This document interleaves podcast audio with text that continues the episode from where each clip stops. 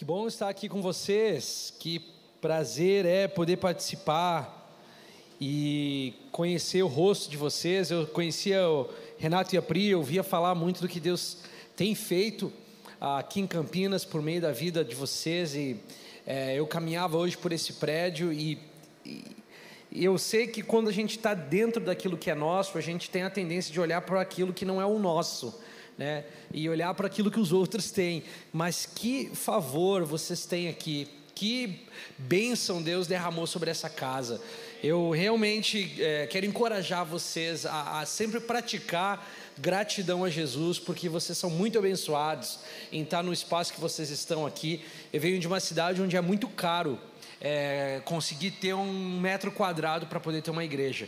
Florianópolis é uma das cidades mais caras do Brasil para empreendimentos comerciais, para prédios comerciais. Então, eu fiquei muito encorajado e tenho pedido para o Senhor que o Senhor me dê favor, igual deu para vocês aqui, para continuar crescendo e continuar avançando. Bom, eu, eu sou casado com a Amy, é, eu e a Amy somos casados há, vai fazer agora oito anos. Temos uma menininha de um ano e três meses, a Mia, que roubou meu coração. É, nós a tivemos agora durante a pandemia é, não planejávamos ter uma filha agora, embora parecesse já há tempo suficiente, porque eu e Amy, há três anos atrás, passamos por uma grande transição na igreja, uh, na F-Hop. É, quem aqui conhece, já ouviu falar da F-Hop? Sabe o que é F-Hop? Beleza. Então, a, a F-Hop passou por uma transição de liderança. O Dwayne Roberts, que era o fundador, e a Jennifer, vieram para o Brasil em 2013 e plantaram uma igreja orante em Florianópolis. É, essa é a frase que nós usamos, uma igreja orante. Porque a alicerce, a espinha dorsal da F-Hop é um espaço aonde de segunda a sexta nós chamamos a igreja para o ambiente de oração corporativa. E isso acontece em diversos horários. E isso também muda de tempo em tempo. Nós não somos tão rígidos com a, a, o horário não poder mudar. No atual momento, a nossa sala de oração ela está aberta do meio-dia às 10 horas da noite, de segunda a sexta. E de duas em duas horas, então, entra uma equipe de louvor nova, intercessores, uma equipe nova, sustentam duas horas de oração, de intercessão e de louvor. Passa essas duas horas, vem mais uma equipe Hoje, o nosso corpo de missionários, somos uma igreja que tem uma base missionária. Nós temos, em média, 110 missionários tempo integral que servem ali ao longo do dia e da semana na, na sala de oração. E 2019 foi o ano em que o Duane pega e me liga de um sabático que ele estava tendo e disse: Olha, eu estou entendendo da parte do Senhor que é hora de retornar para os Estados Unidos. A minha esposa estava ouvindo a ligação é, no, no speaker, né, no alto-falante. Aí ela, ela olhou para mim e falou: Nós também vamos. Aí eu falei: Tá bom. Aí ouvindo a história dele, porque eu, eu nasci na igreja nessa ideia de que Deus ia me colocar numa família e eu ia pertencer a essa família, a essa liderança por toda a minha vida. Então, quando o Dwayne liga e fala, estou voltando para os Estados Unidos, eu só estou esperando a história chegar no ponto onde que a gente vai falar, ei, vamos todos mudar e começar um trabalho nos Estados Unidos. Esse ponto não chegou da conversa. O que chegou foi, nós vamos ficar nos Estados Unidos e quero que vocês considerem assumir a F-Hop. Nós choramos muito naquela noite, não de alegria, de desespero, de preocupação. Eu e Emi não queríamos o ministério pastoral nós tínhamos nos comprometido, digamos, deixa eu colocar dessa maneira, eu tinha a ideia de que eventualmente eu voltaria para casa. E casa para mim é Londres. Eu me mudei eh, com 14 anos para a Inglaterra, minha mãe mudou com os três filhos para lá, a Amy tinha mudado para lá com 7 anos de idade e toda a sua família. Nós nos conhecemos em Londres, lá casamos e lá toda a nossa família está. Então, quando nós viemos para o Brasil, nós falamos: ah, vamos nos comprometer com o Brasil por cinco anos. Cinco anos onde a gente vai se empenhar em missões, vamos aprender, vamos crescer, vamos ter várias lições de liderança debaixo do Duane da Jennifer. E aí, faltando cinco meses para os cinco anos terminar, nós já estávamos falando entre eu e ela: olha, a gente tem que começar a se preparar, está chegando o término desse prazo, o Duane vai nos chamar para conversar, para saber o que a gente pretende fazer agora, nós precisamos começar o diálogo e é uma conversa que estava acontecendo de bastidores. Aí, antes de terminar esse prazo, e a gente recebe essa ligação, ele nos informa da ida, e aquilo meio que chacoalhou o nosso mundo. E de três anos para cá, tem sido a jornada de entender por que Deus fez isso, o que Ele tem com nós aqui com a F-Hop e por que nós. E, e, então não era momento de ter filhas, sabe? Era um tempo de uh, curar as feridas, limpar as lágrimas, tentar encontrar alguns amigos para se amparar. Não era um tempo de me preocupar com filhos, mas a, a minha veio durante a pandemia e ao mesmo tempo o ministério começou a crescer demais então hoje eu estou aqui, eu não vejo elas há quatro dias. Ela estava ministrando em Santa Catarina, aí eu saí hoje de manhã de casa para ir para o aeroporto. Ela chegou 40 minutos depois que eu saí de casa. Eu torcendo que desse para eu ver a bebê e ver a, a, a M. E amanhã, então, eu estou de volta na nossa igreja. Nós estamos tendo uma conferência lá de adoração. A Laura está lá conosco e alguns outros amigos de ministério.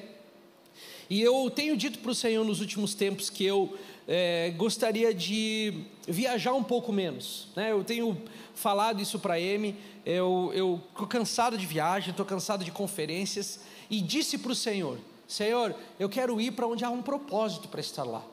Eu quero viajar para lugares aonde a nossa mensagem ela é uma mensagem que caia como uma semente em um solo fértil. E lá no finalzinho de agosto, quando o pastor Renato me, me mandou uma mensagem, e foi bem categórico, falou: Eu gostaria que você viesse falar de oração.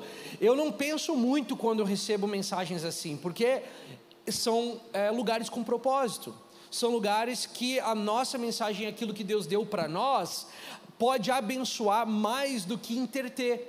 Então, estar aqui com vocês hoje me dá a oportunidade de contar para vocês por que eu fiquei. Por que eu acredito que Deus me tem para o Brasil nessa hora? Por que, que eu não peguei as minhas coisas e voltei para o meu lar, para minha casa, para minha família? Nós sofremos, é, e eu, vocês acham que não é sofrimento, né? A gente vai todo Natal e, e talvez antes, seis, de seis em seis meses a gente vai para Londres, mas não é glorioso não é bonito, especialmente porque a libra está cara.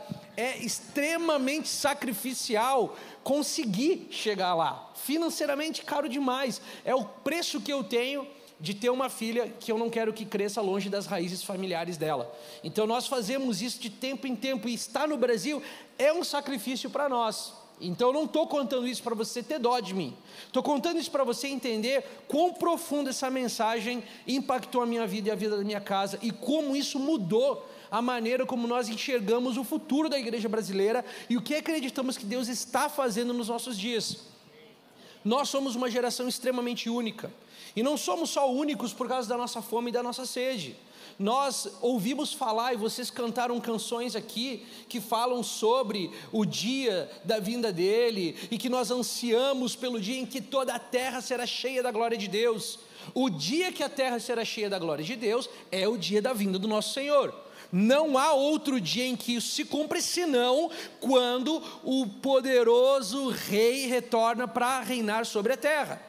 Então nós cantamos isso. E nós falamos isso, e nós percebemos que ultimamente é, as canções com esse tema da vinda de Jesus têm se multiplicado muito. E esse tema, em especial durante a pandemia, é um tema que encontrou espaço no meio da igreja, interesse no meio da igreja. E é um dos temas que eu quero contar para vocês a minha perspectiva nós hoje nos encaixamos dentro de uma possibilidade profética incomum a qualquer outra geração. Somente a geração dos discípulos poderia se encaixar na possibilidade profética que nós temos. Quero ler com vocês uma passagem de Lucas, capítulo 19. Em Lucas 19, nós percebemos um pouco do coração de Jesus por Jerusalém. 19:41. Se você está acompanhando, abre aí.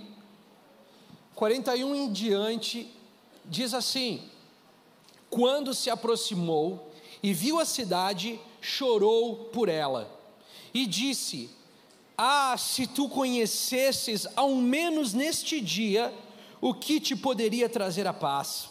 Mas agora, isto está encoberto aos teus olhos, porque te sobrevirão dias em que os teus inimigos haverão de te cercar de trincheiras, te sitiar e te atacar por todos os lados, e te derrubarão a ti e a teus filhos que dentro de ti estiverem, e não deixarão em ti pedra sobre pedra, pois não reconheceste o tempo em que foste visitada. Jesus, uma das únicas passagens que nós temos tão claramente Jesus demonstrando suas afeições, a Bíblia diz que ele chora por Jerusalém. Ele se entristece por Jerusalém, não por causa somente do estado atual de Jerusalém, mas porque ele enxerga o que aconteceria. E o que aconteceria ficaria marcado na história do povo de Israel e na história da geopolítica mundial como o ano de 70. Em 70, após Jesus, Israel seria invadida, Jerusalém seria totalmente destruída, não ficaria pedra sobre pedra, tudo seria derrubado, eliminado, e Israel entraria em uma fuga, em um exílio que duraria por quase dois mil anos. Por que, que eu falo isso?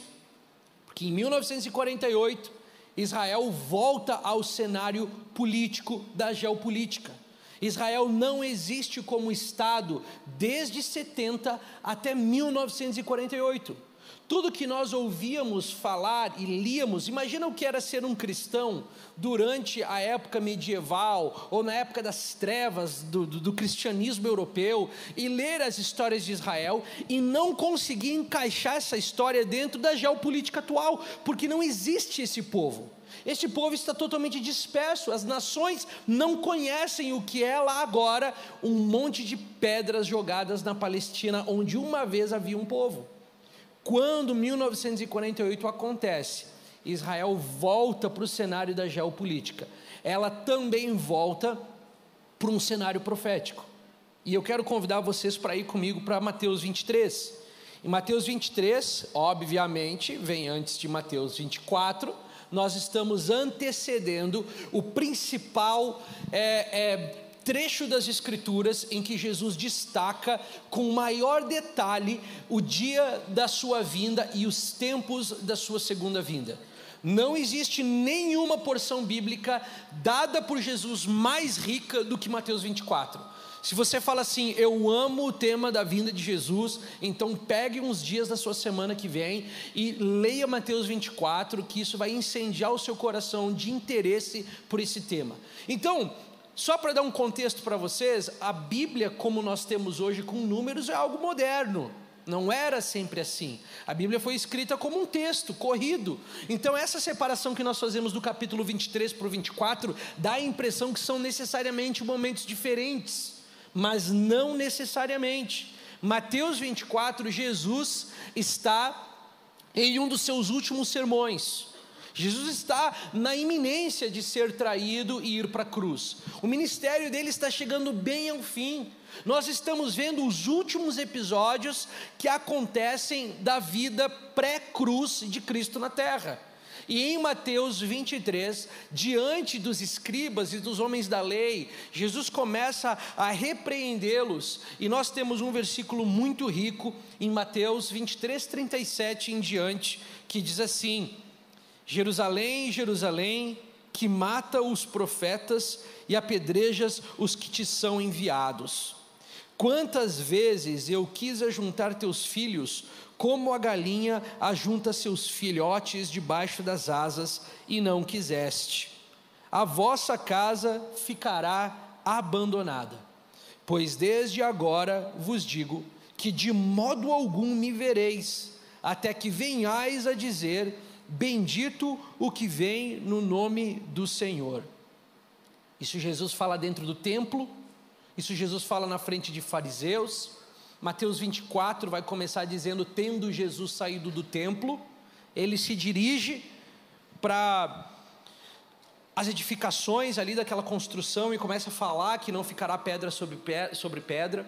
Mas o que há de rico em Mateus 23 é que Jesus nos dá uma informação profética que não pode ser perdida. Jesus está dizendo assim em Jerusalém: Jerusalém, eu vim para você. Mas antes de mim, vieram vários outros profetas, e cada profeta que vinha a você, você os rejeitava, você virava as costas para eles, vocês apedrejavam, matavam os profetas que Deus enviava a vocês dizendo exatamente como vocês estão prestes a fazer comigo. E aí Jesus nos dá uma profecia. E ele diz: Pois desde agora vos digo.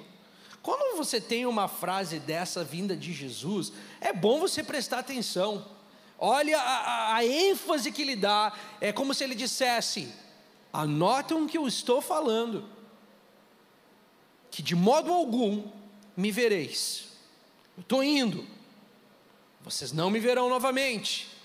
Eu vou ser levado, eu vou morrer, eu vou para o Pai, e vocês não me verão novamente, a não ser que, ou até que venhais a dizer: Bendito o que vem em nome do Senhor. O que, que Jesus estava dizendo? Eu vou, eu vou ao Pai, e quando eu voltar, eu voltarei como resultado, como consequência de um clamor entre o povo judeu. E o que é que eles estarão clamando?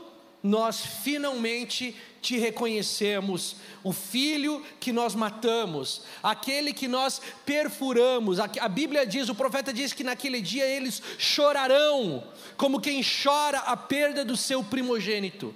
E naquele dia eles confessarão, o espírito de graça virá sobre eles, e, ele, e eles dirão: Nós matamos aquele que veio a nós. E Jesus está dizendo: Eu não volto até que esse dia aconteça. Vocês não me veem novamente. Então, por que a nossa geração é tão relevante assim? Porque foi na geração de 48 para cá que a profecia de Mateus 23, 39 se torna uma possibilidade mais uma vez. Não tem como haver Israel clamando se não houver Israel no mapa, se não houver um povo no mapa. E nós então nos alinhamos, nós temos a possibilidade de igualmente a primeira geração estarmos vivos no dia em que a profecia bíblica se cumpre e nós vemos o Senhor vindo mais uma vez para a terra, ao seu povo, a Israel, e ser reconhecido como o Senhor que tinha sido enviado para eles na primeira vez. Isso tudo está acontecendo enquanto a gente está vivo. Por isso, o que aconteceu em 48 não é pouca coisa. O que nós vemos, a, a pressão que cresce hoje do antissemitismo, do, do espírito maligno que se levanta contra o povo judeu, e infelizmente, muito dentro da igreja nós temos. Quer que eu te dê um. Eu vou te dar um, um, um sinal, vou te dar um exemplo do que a mentalidade divorciada da profecia bíblica causou dentro da teologia. Dentro da teologia, nós temos um, um, um termo chamado teologia da substituição. E a teologia da substituição, ela flerta com a ideia de que já não há mais Israel, porque agora nós somos a Israel de Deus. E talvez você já ouviu essa frase: nós somos a Israel de Deus. Isso é fruto de um povo tentando entender a teologia sem a compreensão de Israel como nação e colocando então a igreja dentro desse parâmetro. Mas nós vivemos em dias em que os bons teólogos têm rejeitado a teologia da substituição e reconhecendo não, Israel, de acordo com Romanos 10, Romanos 11, Romanos 12, é ainda a videira, é o ramo cortado que Deus voltará a enxertar na videira. E Paulo diz: não se orgulhem vocês que foram enxertados, porque se Deus pôde cortá-los para enxertar vocês, Ele pode cortá-los também. Então não se orgulhem por estarem conectados no ramo, na videira. E, e é Paulo tentando falar para a igreja a importância que Israel tinha no plano de Deus.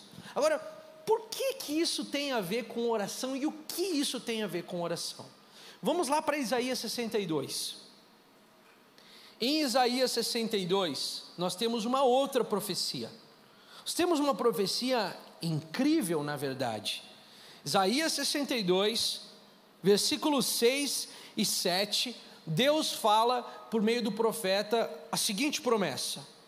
Ele diz: Jerusalém, ó Jerusalém, coloquei vigias sobre os teus muros, que não se calarão de dia nem de noite Ó vós que invocais o Senhor, não descanseis e não lhe deis descanso, até que ele estabeleça Jerusalém e a ponha por objeto de louvor na terra. Muitos crentes entendem esse versículo errado e começam a adorar Jerusalém e começam a transformar Jerusalém é, em uma espécie de Meca cristã, para onde você vai, você pega a terra abençoada, a água santa, e você abraça coisas que quase tornam-te um judaizante, e não é, não é essa a profecia de Isaías. O que Isaías está dizendo é: Jerusalém, Jerusalém, você entrará num tempo escuro, você entrará num tempo de dificuldades, mas olha só, eu vou levantar pessoas, eu vou levantar homens, mulheres, na expressão bíblica, vigias, e eu falarei para estes: o trabalho de vocês vai ser colocar-se nos muros e a me lembrar que eu cumpra todas as promessas que eu fiz para Jerusalém. E uma das promessas que eu fiz para eles é que eles seriam novamente um objeto de louvor na terra. E quando você lê isso dentro de Mateus 23 e Mateus 24, você sabe que a maior promessa bíblica e a primeira que nós temos é de Gênesis 3, que é qual? Deus arrazoando com Eva, Eva, você caiu, Eva, isso e aquilo, mas Deus dá uma promessa.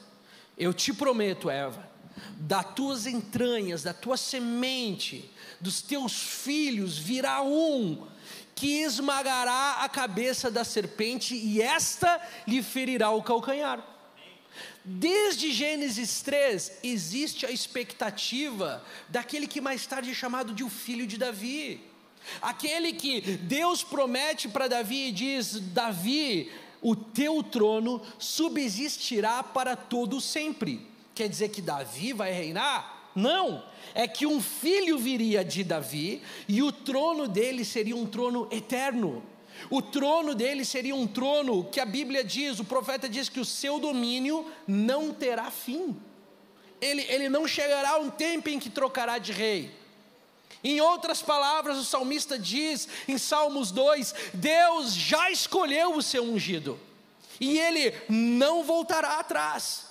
Ele já escolheu quem reinará na terra.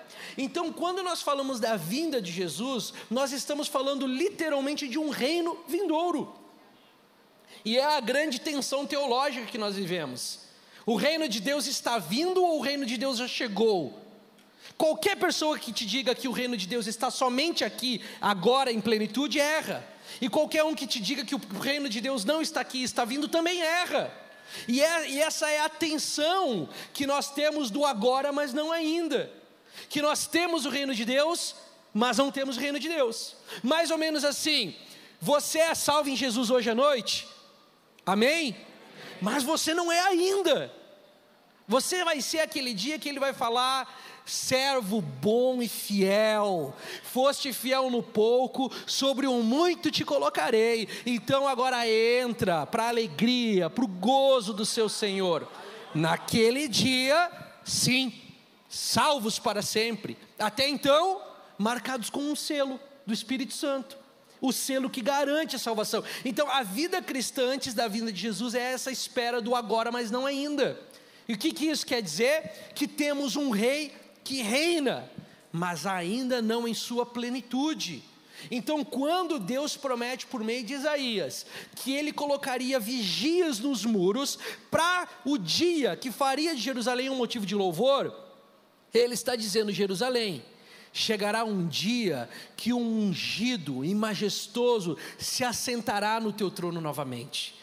E o profeta diz em Isaías 2: diz que as nações virão a Jerusalém para buscar conselho no santo monte do Senhor.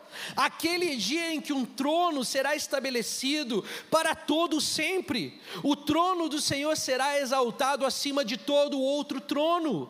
Então, quando nós falamos que a glória de Deus encherá a terra, é desse dia que nós estamos falando. Nós estamos falando do dia em que um trono será estabelecido e todos estarão debaixo desse trono. Não haverá um igual a ele. E Deus promete para Jerusalém: eu cuidarei de que de hoje até aquele dia levantarei homens e mulheres que se colocarão no lugar da intercessão e da oração, e o trabalho deles, olha que Deus magnífico, ele diz assim: o trabalho deles vai ser pegar a minha promessa e não me deixar esquecer da minha promessa o trabalho deles vai ser: ei Deus, não descansa, não dorme, eu não descanso, eu não durmo, até que você faça de Jerusalém um motivo de louvor. Parafraseando, até que você coloque o trono do rei mais uma vez estabelecido em Jerusalém.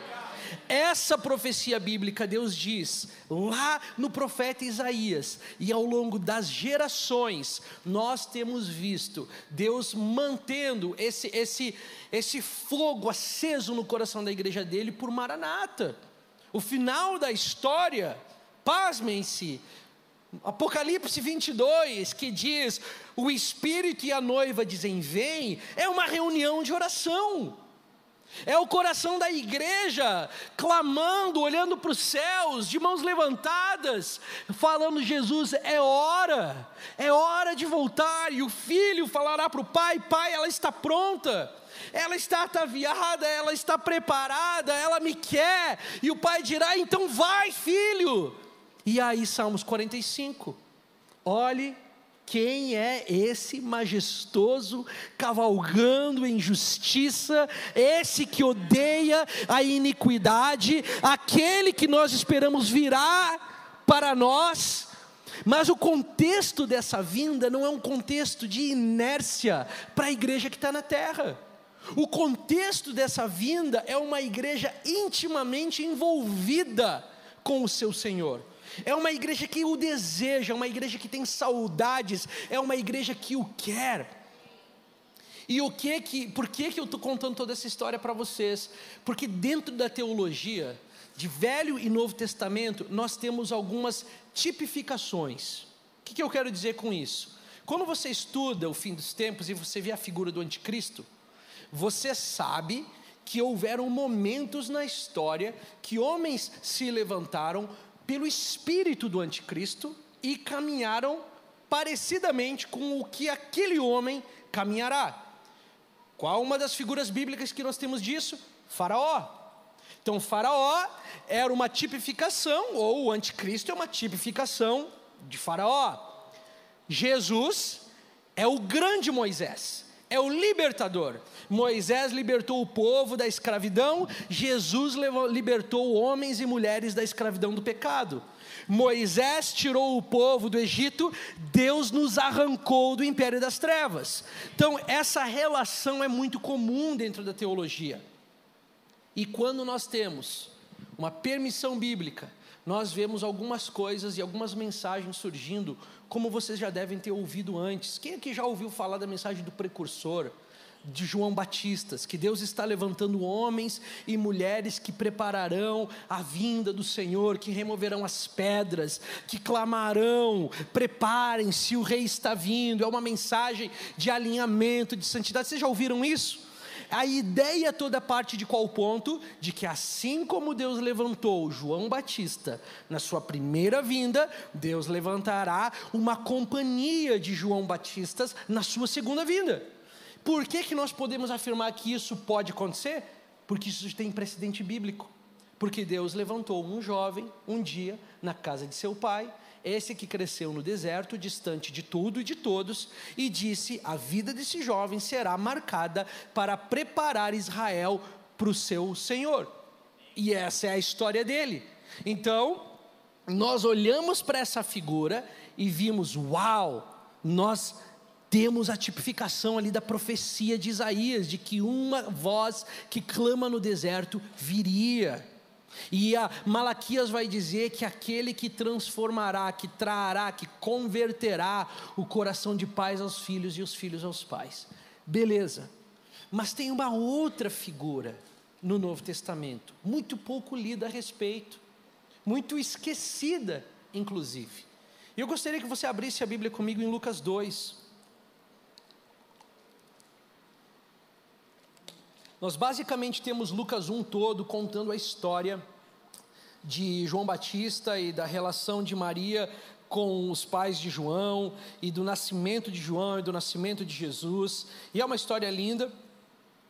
A história avança um pouco, termina o capítulo 1 com a Bíblia nos dizendo que João então é levado para o deserto e permanece lá até os dias que o seu ministério público deveria acontecer. Começa Lucas 2 com o nascimento de Jesus, e no oitavo dia, nós temos registrado, ali no versículo 23, 24, 22, que, desculpa, 21 em diante, você tem registrado que os pais de Jesus levam o menino para o templo para ser purificado. De acordo com a lei judaica, eles deveriam levar o menino para circuncidar, eles deveriam levar o menino, como, como a gente dedica crianças ao Senhor, eles haveriam de fazer um ritual de dedicar Jesus ao Senhor.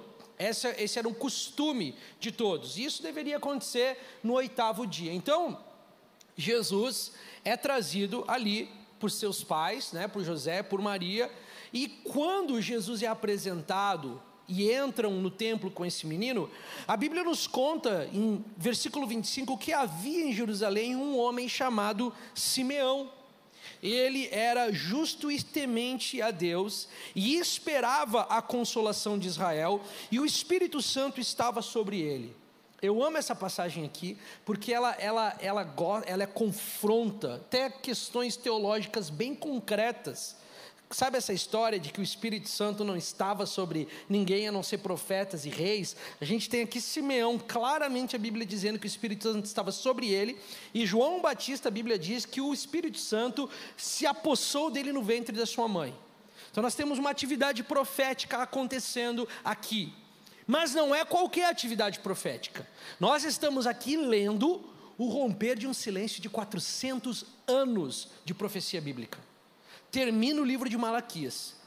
E por 400 anos nós não vemos nenhuma voz nacional surgindo em Israel. Não há grande profeta, não há pequeno profeta. A gente sabe que os partidos religiosos estão corrompidos. Prova disso é que Herodes está no trono. Um, um fantoche de Roma está reinando sobre Israel. A, a, a força espiritual de Israel se foi o povo está deprimido, aparentemente não há nada de bom acontecendo. Mas a história começa a mudar. E a gente vê relatos como de Zacarias e sua esposa. A gente vê relatos de Simeão, um homem que esperava a consolação. O que, que significa esperar a consolação? Significa que esse homem leu Gênesis 3 e esperava o dia que Deus enviaria um filho da mulher que pisaria a cabeça da serpente.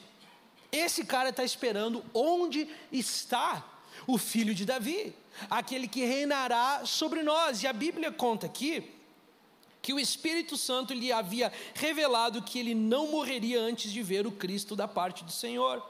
E assim, movido pelo Espírito Santo, foi ao menino, e quando os pais levaram o menino Jesus para fazer por ele conforme ordena a lei, Simeão o tomou nos braços e levou a Deus, dizendo, e louvou a Deus, dizendo: Senhor, agora podes deixar ir em paz o teu servo, segundo a tua palavra, pois os meus olhos já viram a tua salvação. É incrível essa história. É um homem que foi convicto de que veria o cumprimento do Senhor nos seus dias, e ele recebe o menino. Saibam, gente, não houve ainda pregação pública. Ele é uma criança, não tem milagres, não tem sinais, não tem nada. Não tem João Batista gritando, porque é um menino tanto quanto ele, um bebê. Não existe a anunciação de quem esse menino é. Simeão olha para ele, o Espírito Santo vem sobre ele, ele tem a convicção de que ali se cumpre Gênesis 3, e ele fala: Senhor, cumpriu-se a tua promessa na minha vida, o meu papel está terminado aqui.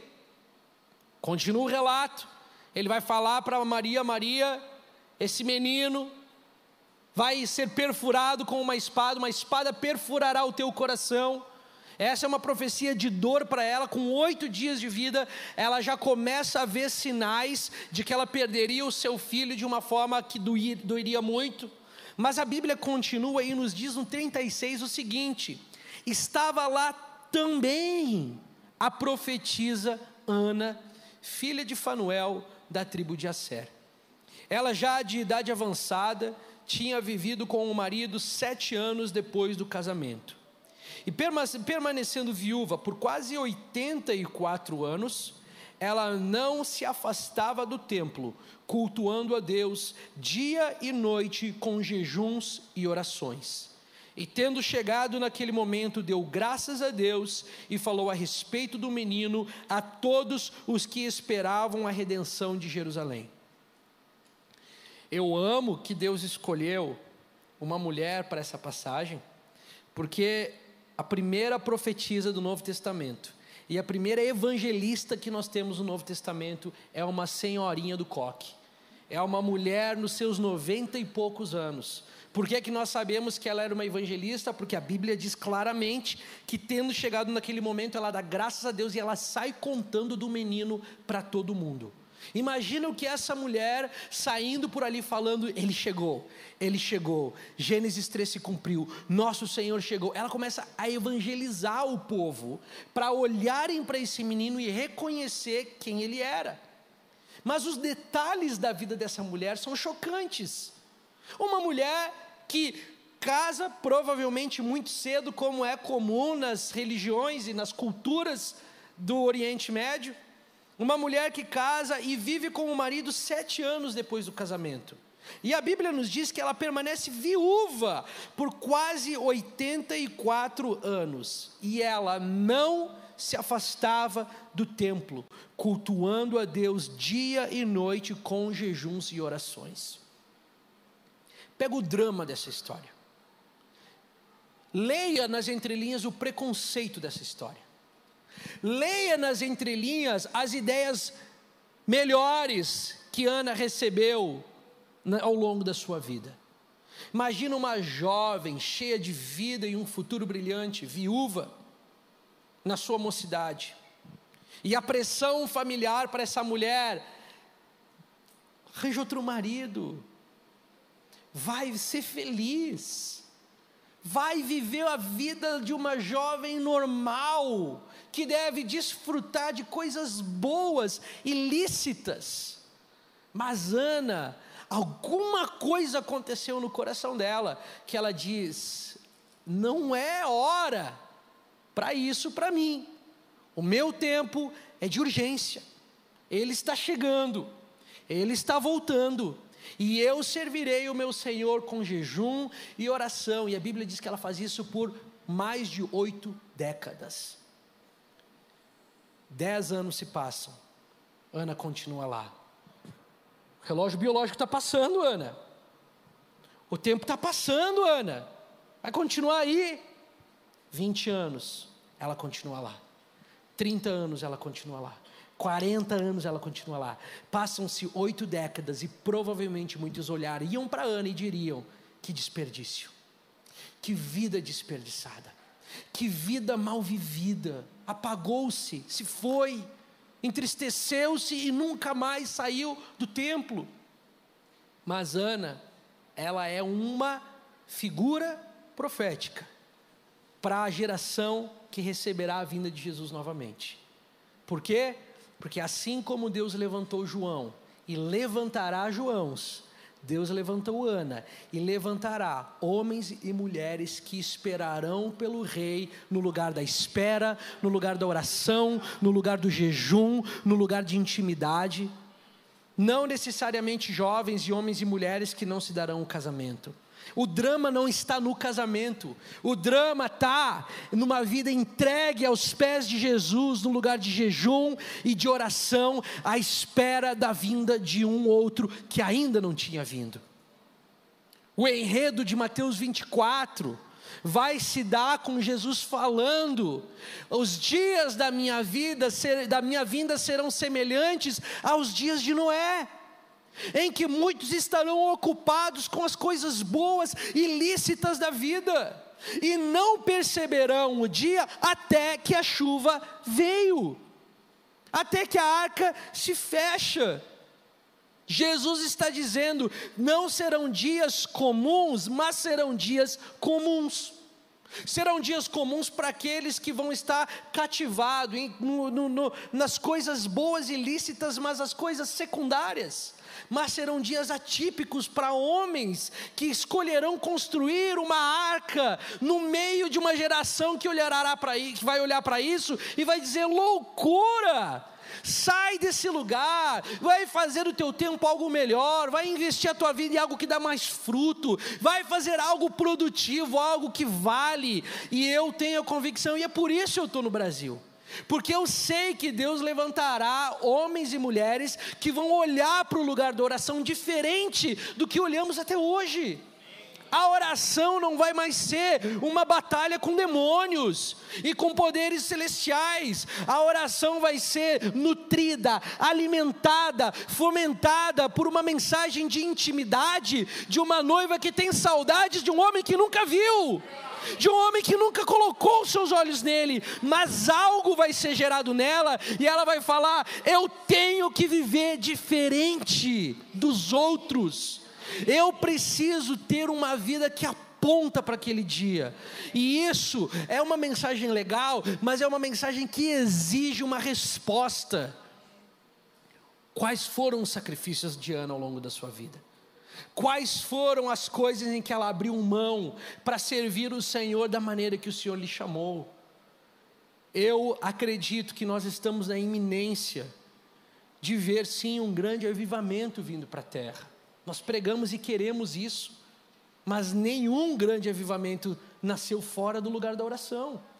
E nós botamos muita ênfase no grande avivamento e pouco se tem falado da, da sementeira, do útero desse avivamento, do lugar onde ele é gerado, onde ele é brotado, onde ele é nascido. Jesus, momentos antes de ir para a cruz, diz que ele seria levado e ele sofreria dores de parto. Tudo que é gerado é gerado na simbologia bíblica de um parto. As dores de parto de, de Mateus 24 são as dores que vão se intensificando como uma analogia de quão próximo estamos chegando da vinda dele.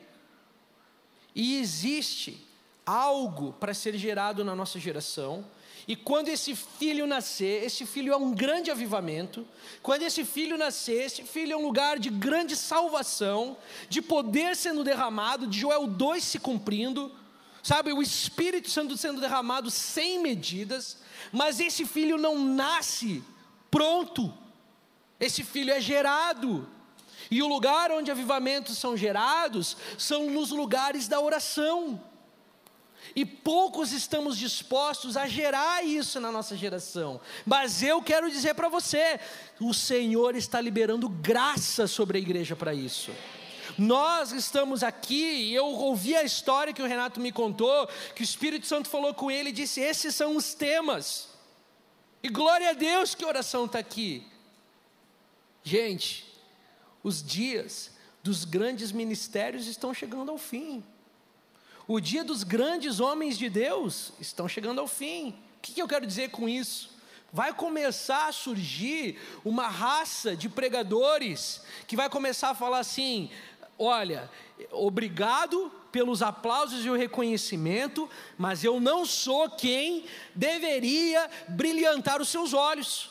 Tem um outro chegando e o meu papel é te preparar para aquele encontro. E da mesma maneira que Deus levantará pregadores assim, Deus levantará uma igreja que dirá: os dias hoje não são dias comuns como qualquer outros dias. Estes são dias que antecedem a vinda de Cristo. E assim como ele fez preservando e levantando Ana na primeira geração, ele está prestes a preservar Anas nos nossos dias.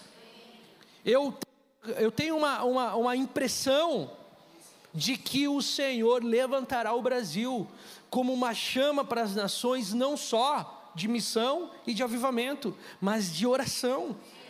Assim como Deus levantou a Coreia do Sul na geração passada, e eles foram bastiões, eles foram aqueles que cuidaram, seguraram o bastão da oração, não há dúvida, gente, todo gringo que vem para o Brasil fica de queixo caído com a paixão na adoração e a entrega da nação brasileira a Jesus. E eu tive o privilégio de viajar para mais de 20 países pregando, e eu falo para vocês: não há nada igual o que Deus está fazendo no Brasil, mas há algo sendo gerado, ou há algo que tem que ser gerado. Se você pergunta para mim, pastor, qual que é o teu sonho para o Brasil? O meu sonho é que na minha geração, eu escute falar de 10 mil igrejas no Brasil que fizeram intencionalmente do seu programa e colocaram lugares de espera, colocaram homens e mulheres nos muros da intercessão e disseram para esses: Ei, o seu trabalho é lembrar a Deus para não se esquecer que aqui tem uma igreja que anseia por Ele, que aqui tem uma igreja que espera por Ele, e esse clamor e esse choro vai amadurecer a Apocalipse 22. Esse choro vai amadurecer a um clamor que a igreja dirá: Ora vem Jesus Sabe o que, que é que está acontecendo no Brasil agora? Toda essa instabilidade que nós estamos vivendo deveria abrir um rombo no coração de ambos os lados da igreja para dizer: nenhum deles pode consertar o que só Jesus pode consertar. Ninguém pode arrumar. Existe uma canção de um amigo que compôs na sala de oração em Kansas. Eu acho até que a gente gravou essa canção que fala assim: As coisas não estão bem aqui, Jesus. Volta logo. É como uma noiva que olha e fala assim: Todos eles fracassaram-nos. Todos eles nos decepcionaram. Volta para arrumar as coisas aqui na terra, Jesus. Sempre que nós tentarmos levantar alguém para ser um tipo de Deus na nossa vida, o próprio Senhor é o primeiro e o mais interessado a frustrar isso. E ele frustrará todos os ídolos. Todos os ídolos cairão diante de Jesus. Então, por que, que eu acho que nós estamos vivendo num tempo crucial? Porque toda essa comoção há de gerar um amadurecimento na igreja, que vai dizer realmente: todos eles nos fracassaram e nós precisamos que o Senhor volte. Nós esperamos que o Senhor volte. Não há solução política mais para nós não há solução governamental para nós. Nós vamos fazer o que está ao nosso alcance, nós vamos influenciar, nós vamos sair, nós vamos pregar, nós vamos falar, mas a solução está nos ombros de um só, de um só. E eu tenho pedido para o Senhor: Senhor, se a minha geração, a geração da minha filha, é a geração que receberá o rei de volta na terra, eu quero fazer parte disso. Tem dois tipos de pessoas que estarão vivas na segunda vinda de Cristo: aqueles que assistiram e aqueles que estavam intimamente envolvidos com ela. E eu quero ser daqueles que estão envolvidos com a vinda de Cristo. Eu quero ser daqueles que antecipa no meu coração com um anseio. Eu quero ser daqueles que no lugar da oração é como se, que se colocasse o braço no céu e arrancasse ele para a terra. Eu quero ser entre aqueles como Ana. Eu sou um pai, eu sou casado, tenho uma igreja para cuidar, eu tenho uma vida para viver. Então, isso aqui não está falando de escolhas materiais da vida, isso aqui está falando de uma postura de coração, isso aqui está falando de algo que acontece aqui dentro para fora, isso aqui está falando, eu vou, eu, eu vou falar para vocês como isso se dá na prática, e eu oro a Deus que Ele guarde o meu coração nesse lugar, mas nós temos um trato, eu, minha esposa e a liderança administrativa da igreja. Nós temos um combinado entre nós. Se tempos maus vierem, se tempos difíceis vierem sobre a igreja brasileira, e o dinheiro se for, e o sustento se for, e a perseguição vir, e, e, e as coisas não irem mais bem, nós estamos comprometidos. A última coisa que nós vamos mexer serão nas nossas reuniões de oração. A última coisa que sofrerá impacto, pelo menos da nossa posição como líderes, nós não mexeremos no lugar da oração. Por quê? Porque eu acredito que assim como Deus está fazendo conosco, Deus está fazendo com vários outros lugares da terra, Deus está levantando chamas que vão brilhar, que vão iluminar, que vão apontar o caminho para a igreja tempos mais, nos tempos mais escuros e difíceis dela. Deus vai começar a levantar feixes de luz na terra toda para onde os santos olharão e dirão: vamos correr para esses lugares. E quando os santos correrem para esses lugares, eles correrão para o lugar aos pés de Jesus, de rosto no chão. O time de louvor já pode subir. Então, a minha vinda para cá, eu oro que eu tenha a chance de estar com vocês em outros momentos, mas eu prego como se eu não tivesse. Eu falo para vocês como se eu não tivesse nunca mais a chance de falar com vocês. E o que eu quero que vocês levem daqui é que nós não estamos vivendo mais dias normais. Que nós temos a tendência a viver como se fossem dias normais. Assim como a geração da primeira vinda de Jesus. Sabe o que aconteceu no dia que o menino nasceu? Teve algum mover cósmico nos céus, uma estrela apareceu, alguns pastores e sábios viram, mas a coisa continuou como era antes. A vida para muitos em Israel não mudou.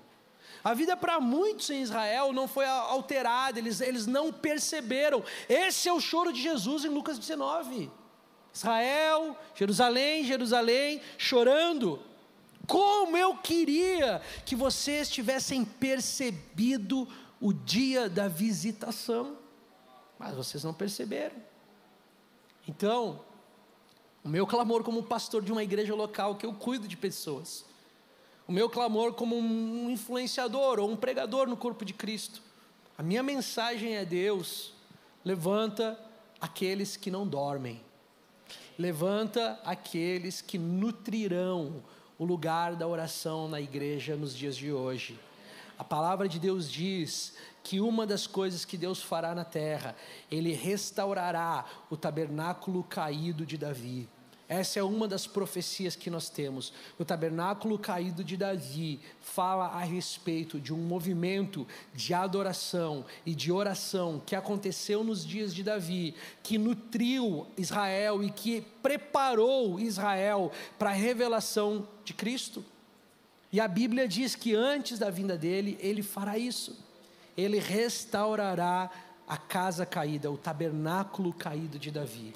Isso fala do coração, isso fala da adoração, isso fala do lugar de verdade, mas isso também fala de que Deus está levantando lugares na terra que tratarão oração e adoração diferente, que vão olhar para o lugar da oração como quem diz: Senhor, meu papel aqui é lembrar o Senhor e pedir para o Senhor aquilo que o Senhor pediu, que eu te lembre e te peça. Gente, isso é oração. Oração não é a luta de duas vontades. Oração não é você pegando o braço de Deus e, e, e torcendo o braço de Deus para ele se adaptar aos seus achismos e os seus querer. Lugar da oração é quando o coração humano se alinha com a vontade de Deus. É quando o coração do Senhor encontra e vem com misericórdia e graça para o coração humano. É quando nós nos posicionamos no lugar da espera e falamos: Senhor, nós não vamos embora daqui. Nós vamos ser cidadãos inseridos em um mundo atual e vamos influenciar nossa geração, mas o nosso lugar secreto nós não vamos comprometer. O nosso lugar de oração nós não vamos comprometer. Como igreja, nós nos comprometeremos a reuniões de oração corporativas. Eu oro que Deus levante pastores no Brasil que não tratarão as reuniões de oração como secundárias, que não tratarão as reuniões de oração como menos importantes do que os cultos de pregação. Que é algo mais importante do que um pastor pregar? A Bíblia ser lida. É Deus falando. É Deus pregando para o seu povo. Quer, quer Deus falando com você? Aqui, ó. Lê Isaías 62. Lê Mateus 24. Lê Mateus 23. Eu estou falando que nós não devemos pregar a palavra? Absolutamente não. De novo, eu faço isso toda semana na igreja. Eu prego para os membros da minha igreja. Mas o que eu quero dizer para você, existe um lugar um pouquinho mais profundo aonde nós temos que entrar. Existe um lugar mais abaixo, escondido em Deus. E Ana descobriu esse lugar. Ana achou algo em Deus que eu, sempre que entro na sala de oração em Floripa, às vezes eu chego lá, é quatro horas da tarde, tem três pessoas na sala. Às vezes eu chego lá, a, gente tem vigílias. Às vezes as nossas vigílias das seis horas da manhã, seis e meia da manhã, tem dez pessoas na sala. E eu falo para o Senhor, Senhor, havia uma graça sobre Ana. Derrama essa graça sobre essa sala. Eu oro para o Senhor como pastor, derrama essa graça sobre essa comunidade F-Hop. Faz de nós, homens e mulheres, Anas nos nossos dias. Que o Espírito Santo venha sobre nós e nos ajude a uma vida de jejum, nos dê graça para uma vida de oração, nos dê graça para uma vida de esperar, porque se, se o Senhor voltar na minha geração, eu quero falar para vocês qual que é o meu sonho: estar numa reunião de oração. Eu quero estar numa reunião de oração naquele dia. Eu posso estar fazendo qualquer outra coisa e eu vou ficar super feliz. Mas se Jesus me permitir estar numa reunião de oração, eu vou me ver como aquela mulher em Lucas 2. Que o dia que o menino entra no templo, ela é encontrada no lugar da espera, no lugar do jejum, no lugar da oração, no lugar de quem estava clamando pela revelação das promessas de Deus. E, gente, não estou falando isso aqui para causar em você a ideia de que você tem que ser removido do mundo como é hoje.